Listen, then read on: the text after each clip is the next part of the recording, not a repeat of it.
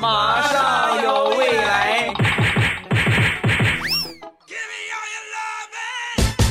风萧萧兮易水寒，未来菊花爆满山。又到星期五了，开始我们周五的节目。我还是你们喜马老公未来欧巴，你们老公啊，也就是我，经常给你们唱过一首歌，叫做。你哭着对我说：“童话里的故事都是骗人的，骗人的。童话里都是骗人的。为什么这么说呢？几个小例子来证明一下啊。如果说月光是太阳光的反射，这我们上学的时候都学过啊。月光确实是太阳光的反射。那么为什么吸血鬼只怕太阳不怕月亮呢？”啊，白天他不敢出来，晚上就敢出来。晚上那也是太阳光的反射呀。再有，如果说灰姑娘的水晶鞋刚好合脚，为什么她跑的时候水晶鞋还会掉了一只，是吧？所以说童话里都是骗人的。我觉得最真实的还是白雪公主啊，七个小屌丝，七个小矮人对吧？你看对她那么好，对她那么体贴，到了还是赶不上人家高富帅的一个吻。亲一下，跟人家就跑了。来吧，让我们再次唱响这首歌吧。你哭着对我说：“童话里的故事都是骗人的，我不可能是你的，不可能是你的王子，不可不可不可能。”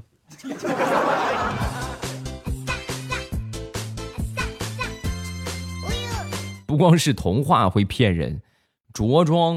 我们穿的衣服同样也会骗人，而且呢，这个是最容易引发这种思维定式混淆的一个情况啊！你比如说前两天啊，大葱拿微信摇一摇，摇到了一个妹子，这个妹子头像一看就是真人啊，是不是她不一定，但一定是个真人，白帽子，穿了一个白大褂啊，然后大葱当时就问：“哟，美女，你是医生吗？是医生还是护士呀？”啊，说完这个妹子就说：“不是。”我是卖馒头的，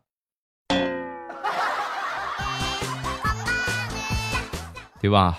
充分验证了那句话：骑白马的不一定是王子，他有可能是唐僧。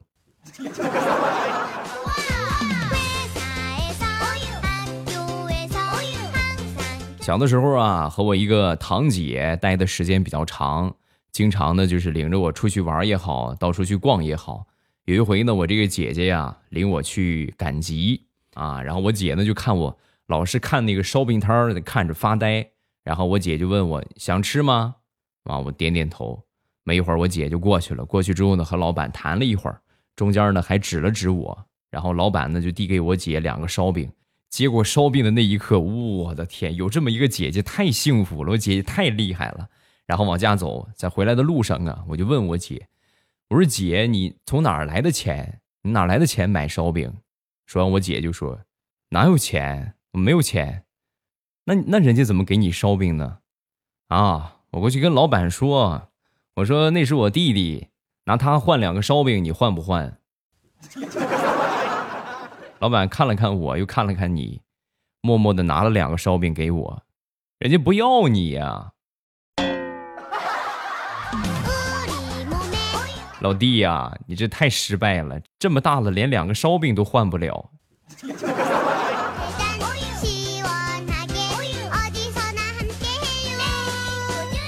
小的时候，这种经历呀数不胜数。还有一回呢，爸爸妈妈去走亲戚啊，走亲戚呢，一般就是小孩特别喜欢去凑热闹，因为可以买好吃的、买好玩的。嗯，就他们不带着我去，不带我去之后，我那个气耶，把我气的直接。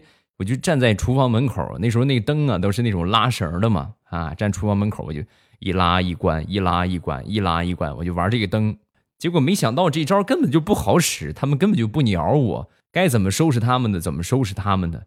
最后我把我气急了，我咔一使劲儿，灯绳直接让我给拉断了。拉断灯绳之后呢，我妈瞅了我一眼：“你再拉呀，你再玩啊，啊，我看你还怎么玩。”嘿，我这个小暴脾气。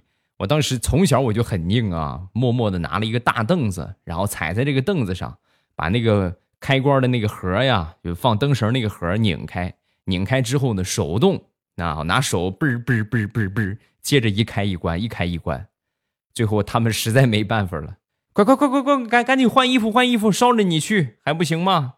服了你了，我是真服了你了呀！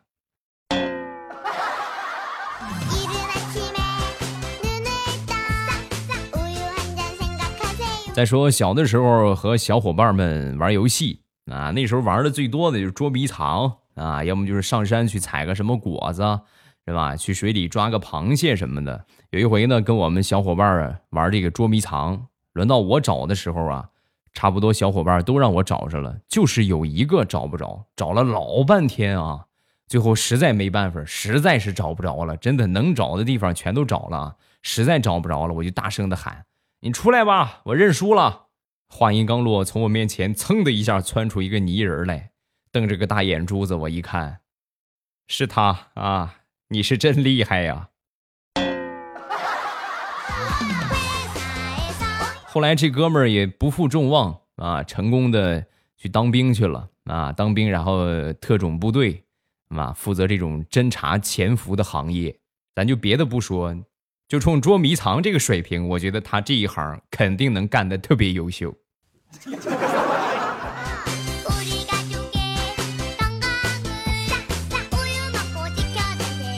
上学那会儿啊，学校经常会搞一些公益的活动，比如说母亲节呀、父亲节呀。有一年母亲节呢，我们学校就是号召同学们给妈妈打一个电话，对妈妈说声“我爱你”。啊，就每个人都打呀，每个人都给妈妈打个电话，说声我爱你。然后我们宿舍一哥们儿啊，打通了他妈的电话，憋了半天啊，最后才慢慢的、柔柔的说了一句：“妈妈，我我爱你。”话音刚落，就听电话那头慌张的不行了：“儿子，儿子怎么了？儿子，你跟妈妈说，儿子你怎么了？遇到什么事了？千万别想不开呀！你跟我跟妈妈说怎么了？遇到什么事了？别别想不开。”跟妈妈说啊，你是不是要跳楼啊？别想不开啊！我亲爱的妈妈，你是不是电视剧看多了？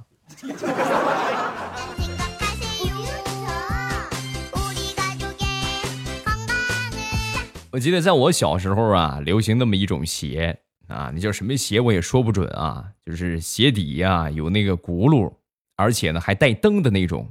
软磨硬泡磨了我爸好长时间，最后我爸终于同意了，是吧？同意给我买这么一双。然后呢，那买来之后呢，我一觉得这个东西是不是有灯换电池的话也换不了，所以为了节约一点啊，让它亮的更长久一点，每天上学的这段路啊，我就后脚跟不着地啊，后脚跟不着地的话它不会亮啊，只有后脚跟一着地才会亮，我就踮着脚尖去学校。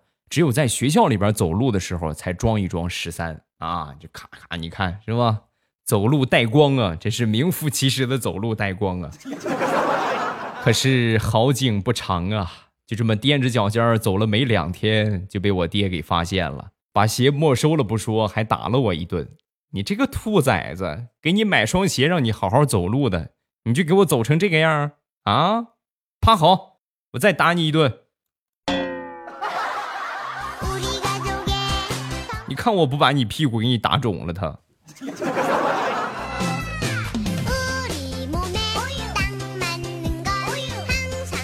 我一个上初中的小弟弟偷偷学着抽烟，抽烟是抽烟啊，防护措施做的特别好。每次抽的时候啊，拿着个手套，就这么抽啊，有时候拿筷子夹着抽。每次回家之前呢，也提前的嚼一嚼口香糖，把身上这个味儿啊、烟味儿什么的就全给去掉。防护的很好，就怕家里边发现。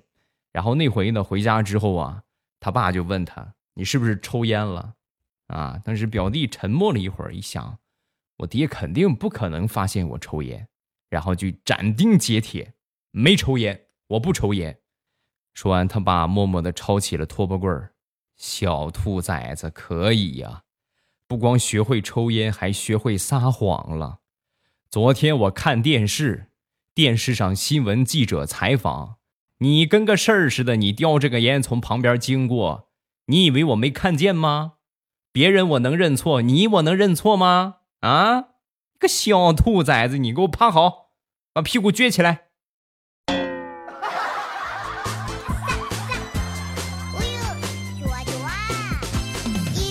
在我们小的时候啊，一般都是去网吧玩啊。有一回呢，在网吧里边正打游戏呢，旁边啊有一个男的，一个小伙子啊，年轻气盛，一边打游戏一边狂骂，各种的污言秽语啊，都是开语音嘛，对吧？对方都能听得见，各种的叫嚣，各种的污言秽语。不服你就来呀，怎么地呀？不服你来找我，我就在新世界网络世界啊！你来，你来找我，能找得着我算你的本事啊！有本事你就来，别跟我这儿废话，好不好？然后一直在那骂，一直在那骂，结果没出十五分钟，网吧里突然出现了几个年轻人，拽着他的头发，就把那个小伙拖出了网吧。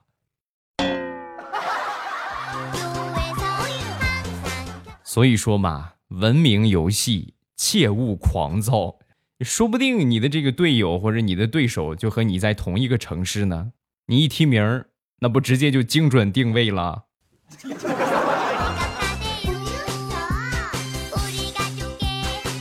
小时候养过金鱼，平时呢就一次喂上那么一点儿的小鱼饲料啊，一次喂那么一点儿。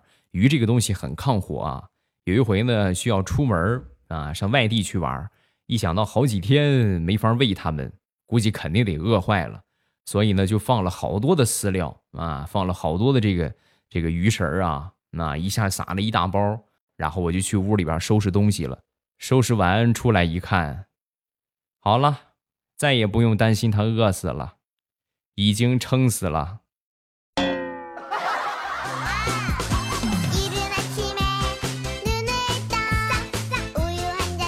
上初中的时候，我们一般呢都有练习册。这个练习册呢，一般都是前面是练习题，后边都是答案。每回发这个练习册的时候啊，统一要求我们把这答案撕下来，防止我们抄答案啊、偷懒抄答案，那练习册的意义就不复存在啊。我们就想了一个什么招呢？我觉得你们在听的应该都有那个经历啊。我们想当初啊，就是把这个练习册呀，不都撕下来吗？每个人留那么一张。练习册，比如说答案一共有这么二十张吧，找二十个同学，你留这一页，你留这一页，然后呢，整体送上去的话，老师不可能说挨个挨个的去查，是吧？你这个答案少了几页了，不可能收上去交给他，不要少很多就得了。每回都是发新练习册的时候，就用这个方法凑出那么一套练习册，哎呦，那是屡试不爽啊！每次写作业感觉超级轻松。后来怎么被老师发现的呢？我们其中有一个二货同学在抄的时候，把其中一道题的答案略也给抄上了。从此以后东窗事发，每回练习册收答案，我们老师都挨个同学检查有没有缺页的情况，然后那个二货也被我们谴责了好长时间。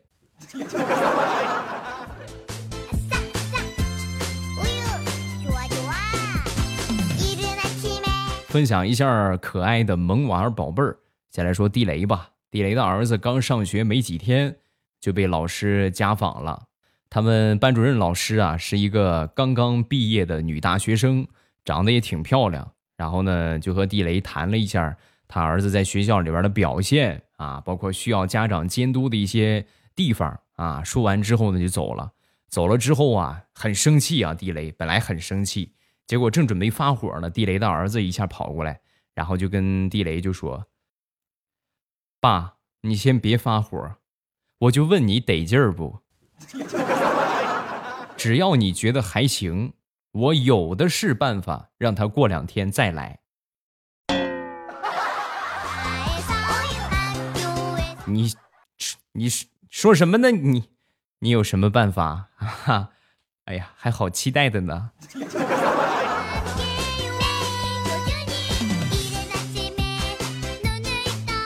前两天，地雷的媳妇儿在翻他儿子写的作业，其中有一个题目呢是造句啊，句子呢是什么什么什么像什么什么一样。他儿子写的是十五的月亮像妈妈的脸一样又大又圆。看着他们老师鲜红的对号，地雷的媳妇儿陷入了深深的沉思。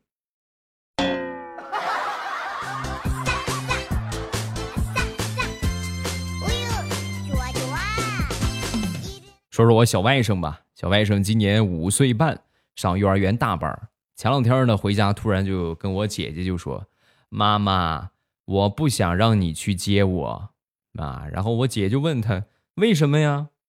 因为别人的妈妈都长得好漂亮。啊，当时我姐强压着怒火啊，太可气了，自己生的孩子居然嫌弃我长得不好看。那你说吧，那你想让谁去接？是吧？说完，小外甥就说。我让舅妈去接我吧，你舅妈没时间，让你小姨去接行不行？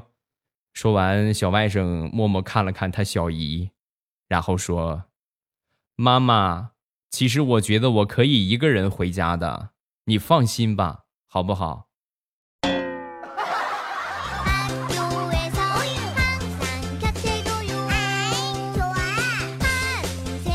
小侄子最近呢上幼儿园了。那前两天呢，在学校里边啊，挺淘气的，老是玩头发，不玩头发的话呢，就玩这个呃指甲，要么就是玩玩脚啊，抠抠衣服，扯扯衣服。但是我哥看到之后呢，就说他，你说你这些小动作这么多，老师不管你吗？说完，小侄子就说，管了，管了没用，没用，那你自己还不管着你自己点儿？说完，小侄子瞪着个大眼。老师都管不住我，我能管得住我自己吗？净说风凉话。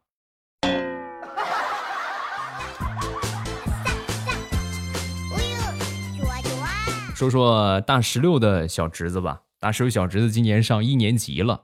那天呢，被同学给欺负了，然后呢，大石榴去接他，就问他：“你是不是惹什么事儿了？人家同学欺负你？”“没有，没有惹事儿。”“啊，那怎么回事？他为什么打你呀？”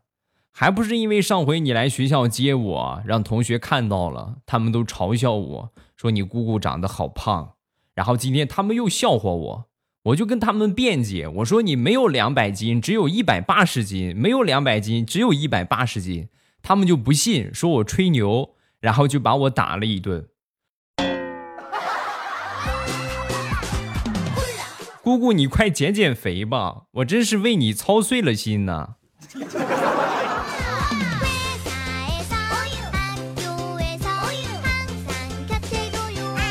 昨天下午在小区里边玩然后有一个我们这邻居啊，就过来问：“哎，你孩子会背诗吗？”我说：“这个还太小吧，他刚一岁半，说话还说不很溜，背诗不大现实。”说完之后，这哥们儿咿咿呀呀的就说：“哎呀，我堂姐那个孩子，好家伙，两岁人家《三字经》背的呱呱的。你们家孩子会数数没有？”我说：“我。”不会呀，说话都说不溜，数数也不会。哎呦，我堂哥那个孩子不到两岁啊，数到两千一点问题都没有。那这么个聊天法的话，是不是？那我们就别好好聊天了呗。然后我就问了他一下，因为都是邻居嘛，都比较了解。没有对象啊，这哥们儿。我说你今年多大了，兄弟？啊，我今年二十八了。哦，有女朋友了吗？啊，我是我上那边玩一会儿啊，哎，孩子挺可爱的哈。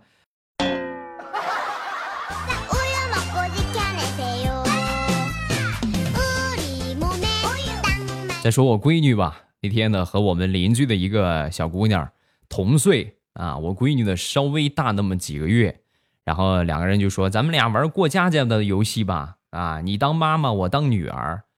我当时我就想，你说这孩子这不是吃亏了吗？你怎么能让人家占便宜呢？然后两个人就开始表演，开始表演之后呢，我闺女就说：“妈妈，我要吃碎冰冰啊！”然后那个小女孩呢，屁颠屁颠的去他们家冰箱拿来了碎冰冰。碎冰冰吃完了之后呢，接着妈妈，我还想吃雪糕。小家伙又屁颠屁颠去冰箱又拿来雪糕。我的宝贝儿哎，你才刚一岁多呀，隐藏的这么深吗？啊？